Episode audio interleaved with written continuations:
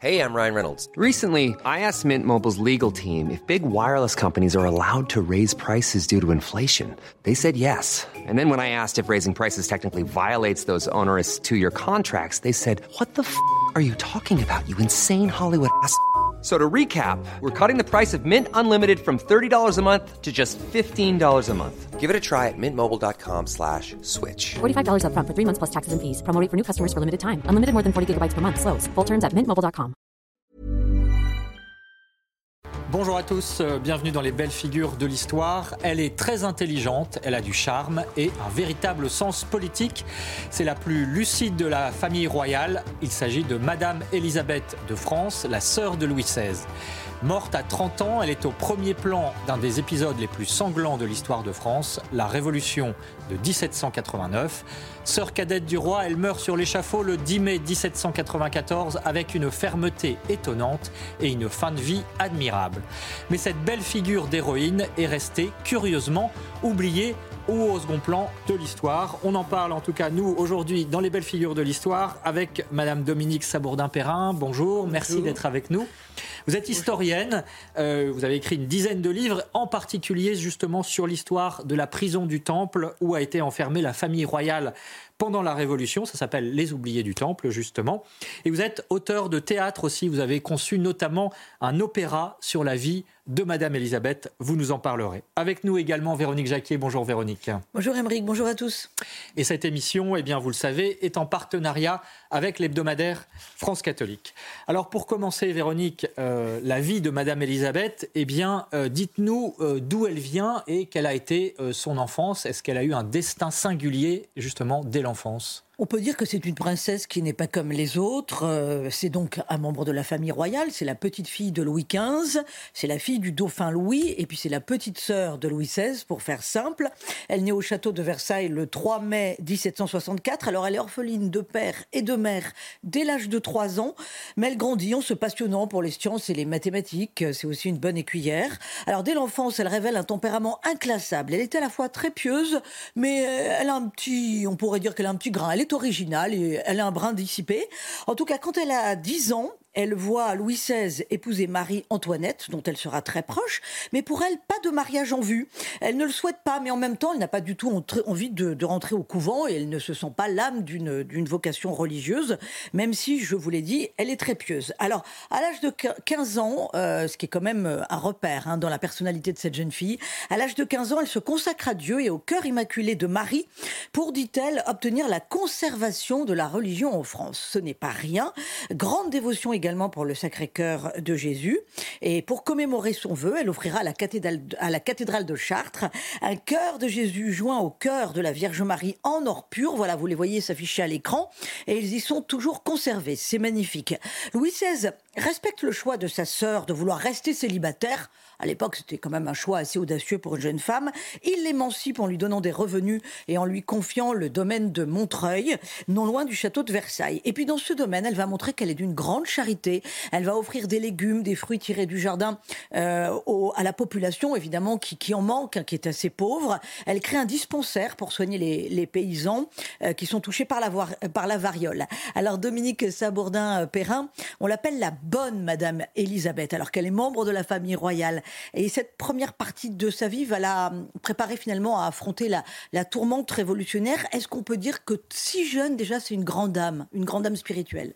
C'est très jeune, elle est une grande âme spirituelle, puisqu'à 15 ans, d'après Madame euh, Royale, c'est-à-dire d'après sa nièce, parce qu'on n'a pas d'autres preuves, hein, il faut bien, euh, mettre les réserves nécessaires, euh, elle se consacre à Dieu.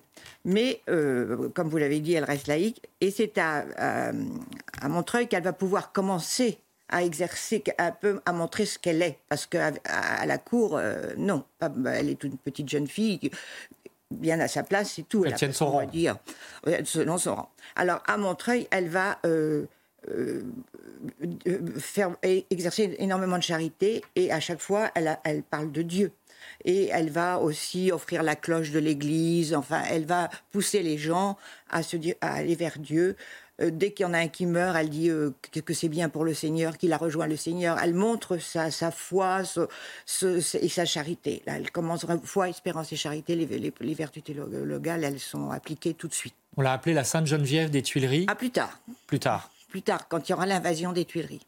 Oui, alors à la fin, quand il y a eu deux journées terribles pour les gens qui ne sont pas très au courant, il y a eu la fin de Louis XVI aux Tuileries, c'est le 20 juin. Première, euh, le, château est envahi. Ils vont s'en sortir, mais il va y avoir toute une affaire. Elle va s'occuper des, blessés à ce moment-là. Euh, il y, en a un qui approche une pique, euh, etc. Euh, Monsieur, faites attention, vous pourriez vous blesser ou nous blesser. Et, c'est les femmes de la halle vont dire Ah, notre Sainte Geneviève des Tuileries est, présente. Après, il y aura le 10 août et c'est la fin. Alors, on va pas anticiper trop vite. Simplement, peut-être un mot sur cet aspect très religieux de, de, Madame Elisabeth. Hein. mais finalement, est-ce qu'on peut élargir cette, vraiment cette piété extrêmement forte à l'ensemble de la famille royale?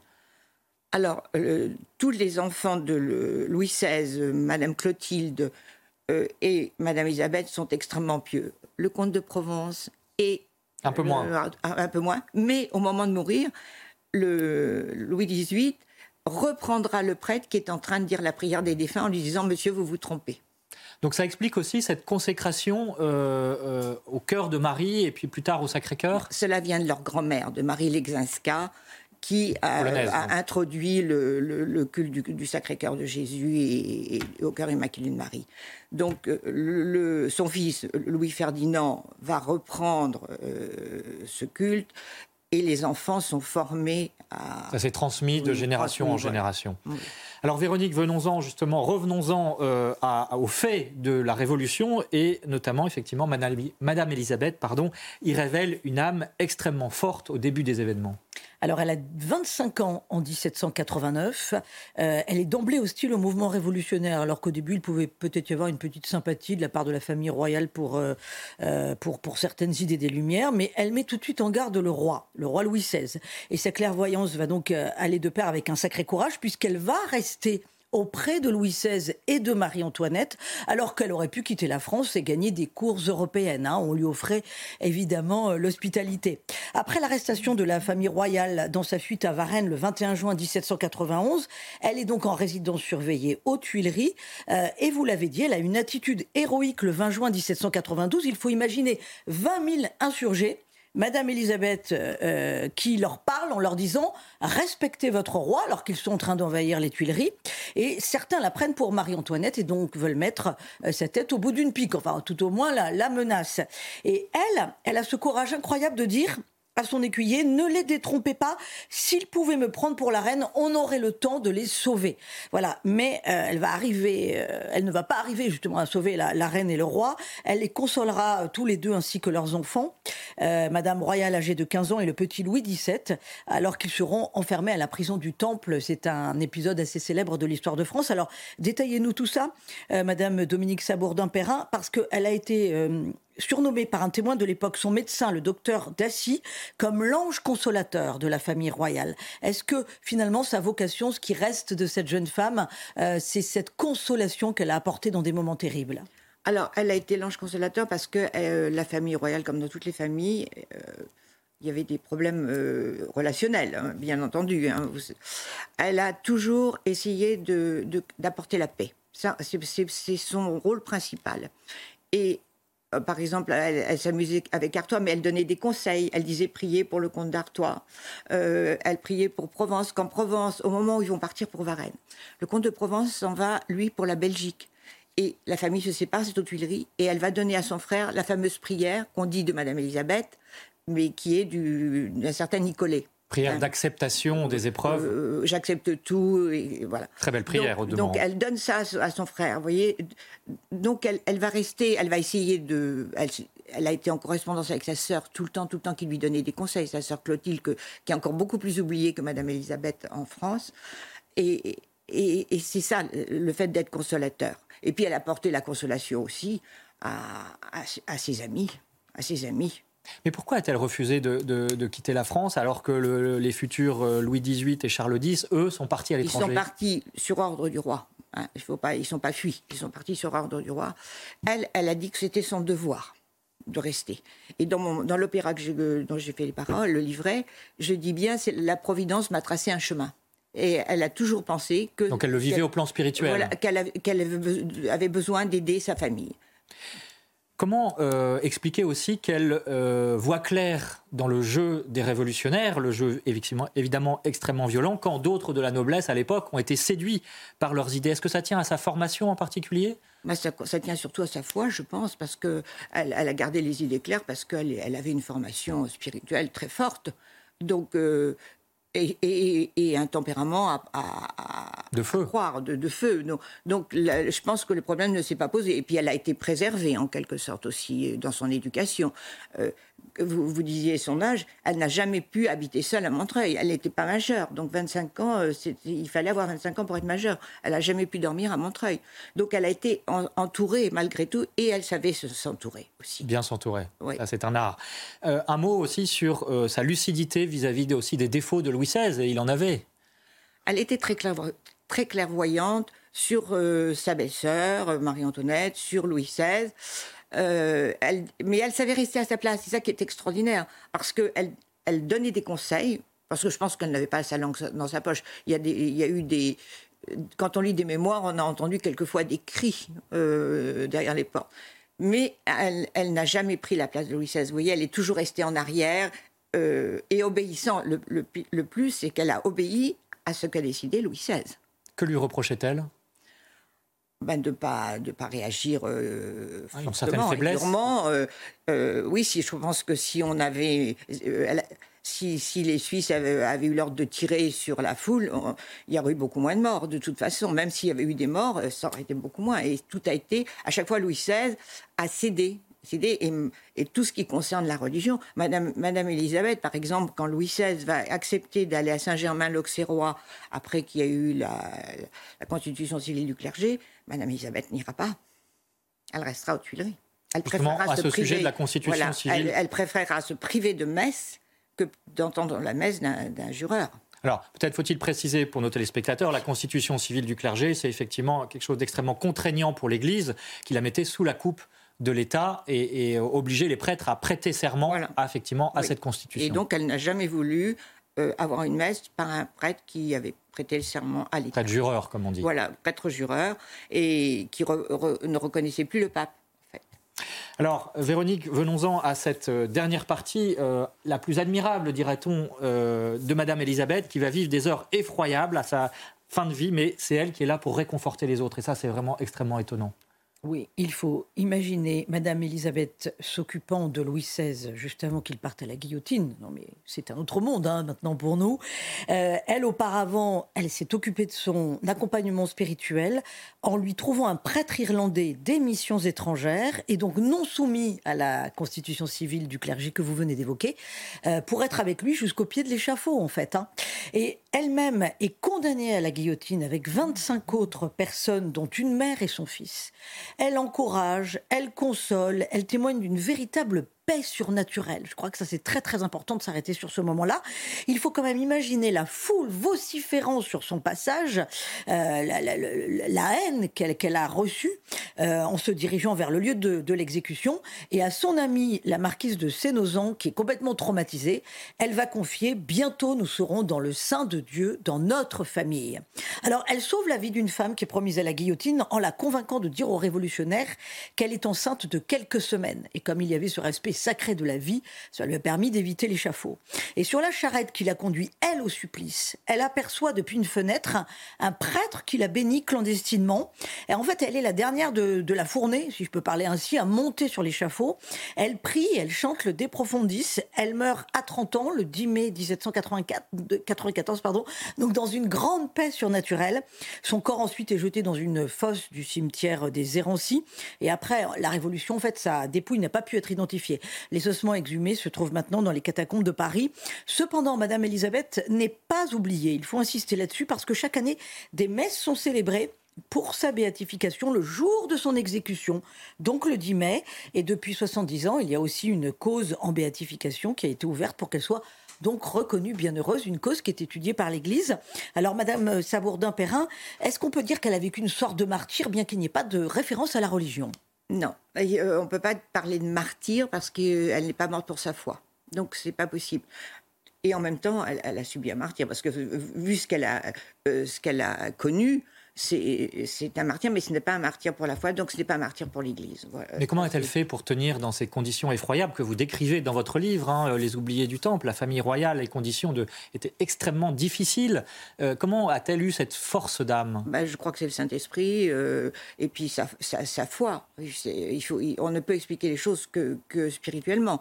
Euh, elle, elle, a gagné en grandeur dans cette histoire parce qu'elle elle, elle était la paix. La paix quand vous parliez de la charrette, euh, elle, a dit à Madame euh, de Montmorin, qui avait son fils, un fils qui avait 20 ans, qui allait monter sur l'échafaud, qui pleurait parce qu'elle allait perdre son fils, etc. Elle lui a dit Mais vous pleurez alors que votre cher Calice, vous, lui enlevez la, joie de connaître le Seigneur, vous allez le retrouver et il va connaître. Voilà, c'était Madame Elisabeth. Euh, et puis je, tiens euh, aussi, par exemple, il y a un petit, fait que vous n'avez pas dit, c'est au moment où elle va sur l'échafaud, elle a bientôt la tête sur l'échafaud, elle dit couvrez-moi.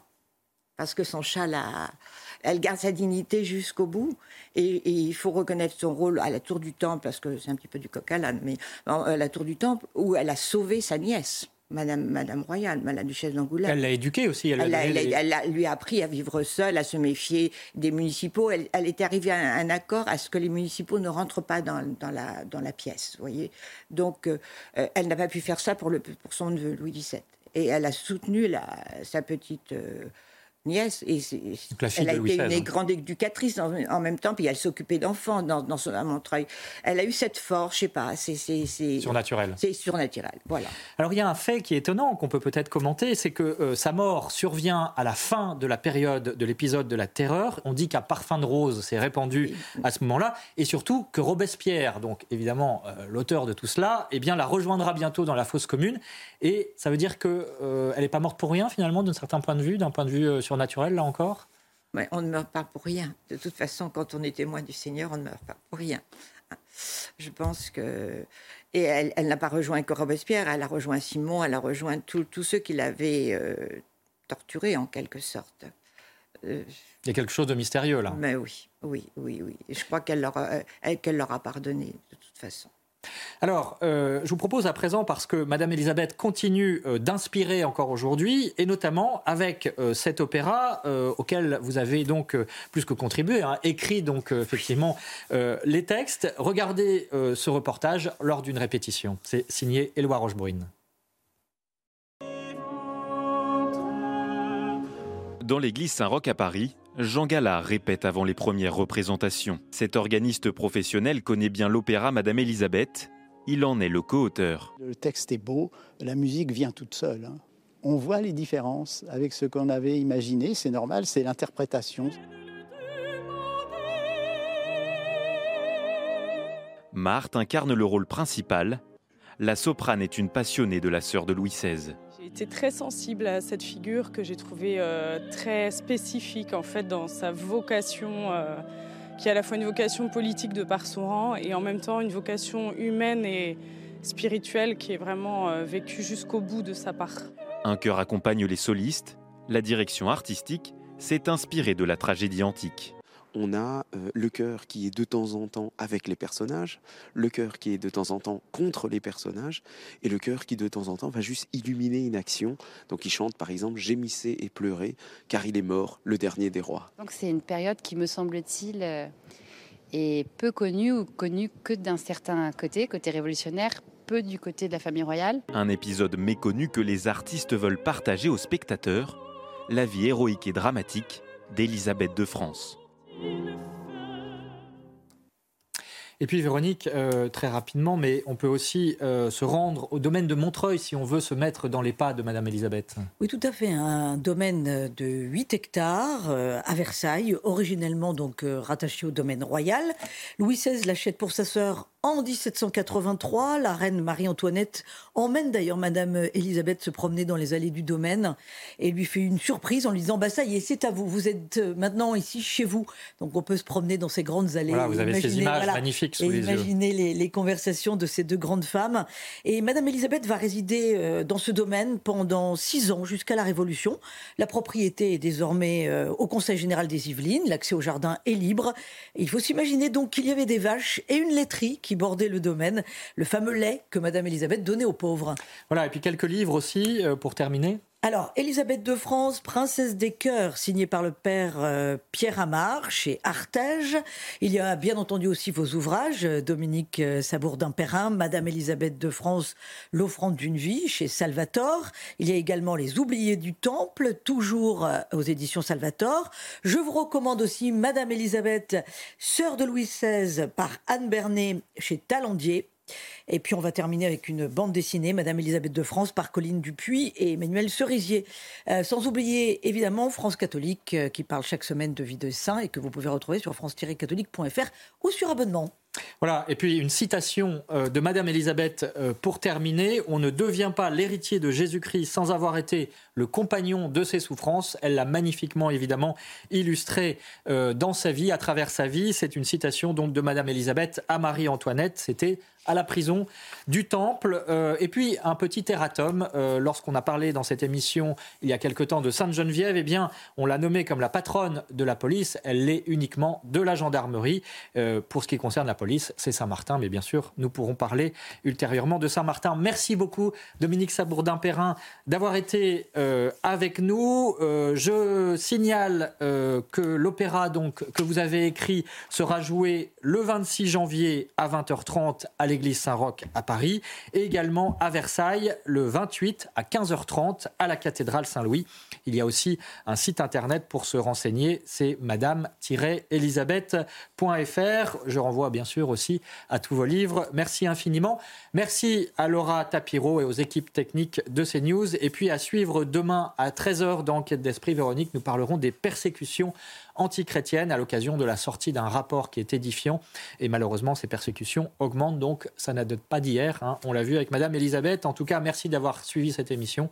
Et bien sûr, vous restez à notre écoute. Hey, it's Danny Pellegrino from Everything Iconic. Ready to upgrade your style game without blowing your budget? Check out Quince. They've got all the good stuff shirts and polos, activewear, and fine leather goods, all at 50 to 80% less than other high end brands. And the best part? They're all about safe, ethical, and responsible manufacturing.